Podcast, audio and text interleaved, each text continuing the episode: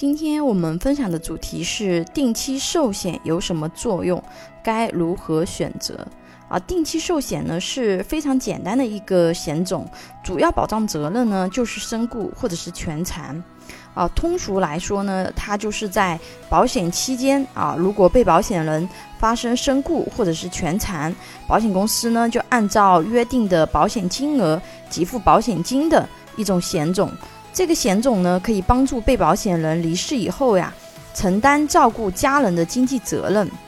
定期寿险的保险期限呢，有十年、二十年、三十年，或者是保到啊六十岁、六十五岁、七十岁等。多种选项，不同的产品呢，保障周期的选择不一定完全一样啊。定期寿险能给你解决什么问题呢？啊，通过上面的定义啊，我们能看到这个产品呢，主要是用来承担家庭经济责任和特别大的事故的。除免责条款以外啊，意外或者等待期后，无论什么原因造成的身故或者全残啊，它都可以赔保额。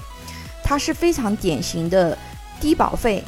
高杠杆的产品，一份百万保额的定期寿险啊，通常交费只需要一千啊，甚至是更少的金额，因为这个具体的要根据对应的年龄去看。尤其对现金流压力比较大的家庭来说，我们可以用比较少的保费去撬动比较大的保险保额。给大家举个性价比高的定期寿险产品例子啊，比如三十岁的男性，他交二十年就可以保二十年，啊，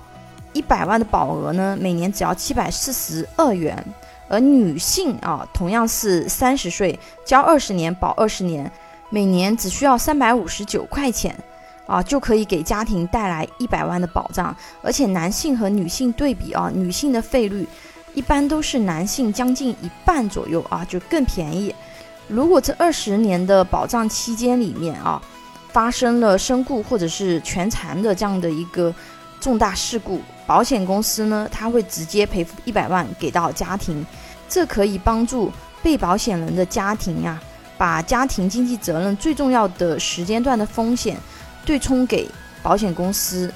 什么样的人群适合配置定期寿险呢？啊，第一类就是家庭经济支柱，啊，一般是上有老下有小的阶段，特别是单家庭经济支柱的，就是比如夫妻两口子，下面有小孩，上面有老人，而只有先生在工作，呃，太太的话呢是在家里照顾老人和小孩的，那么所有的经济来源都来源于先生一个人，这样的家庭结构，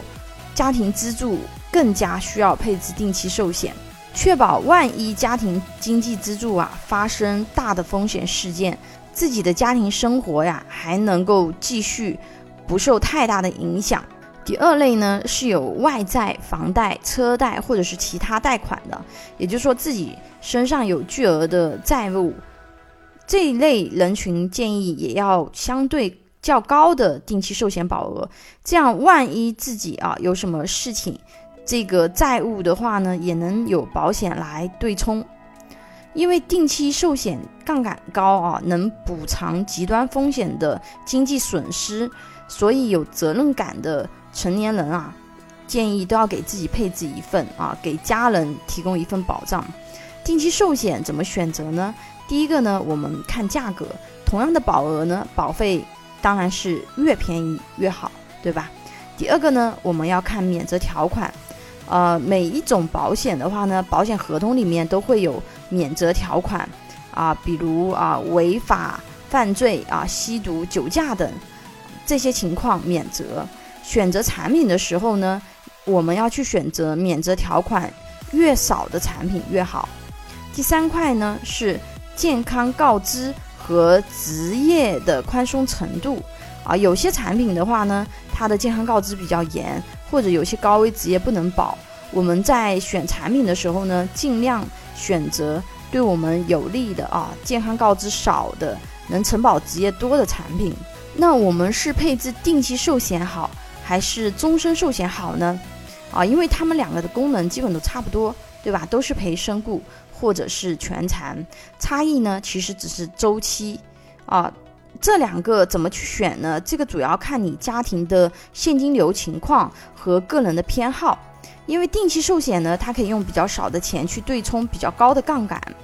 比如上面那个案例啊，三十岁的女性只要三百多块钱就可以买到一百万的保额。终身寿险呢，价格差不多是它的一二十倍。定期寿险的话呢，如果没有发生啊，我们这个交的钱呢，它就消耗掉了。终身寿险因为未来这个事件是确定性会发生的，所以它保费相对比较高。因为定期寿险它买的是一个不确定性，对吧？但是终身寿险它买的是一个确定性。等于说我们这个钱的杠杆它是确定的，相对来说，如果是去做财富传承的这些方案啊，那么定期寿险是更好的。定期寿险和终身寿险呢，没有说哪一个是更好的，更多的呢需要根据自己的家庭经济情况和风险偏好去规划。现在有的定期寿险啊，不只有我们前面说的那些常规责任哦，还可以附加一些其他保障，比如航空意外身故全残保险金。公共交通意外身故全残保险金等等，而且寿险它不同公司啊，它投保年龄上限不一样的。现在比较高的公司的话呢，它六十岁都能投保啊。当然了，温馨提醒一下啊，就是我们如果是去买了寿险或者是定期寿险呀，建议的话呢，你要去设定指定受益人。这样的话呢，万一有什么风险事件发生呢？啊，理赔会更加的顺畅一些，也避免后期理赔的纠纷。想给家庭规划保险的朋友啊，可以关注微信公众号“富贵成长记”或者私信老师咨询。拥有一百多家保险公司产品库，轻松货比三家，帮助有保险需求的家庭节省百分之三十左右保费，省钱省时间。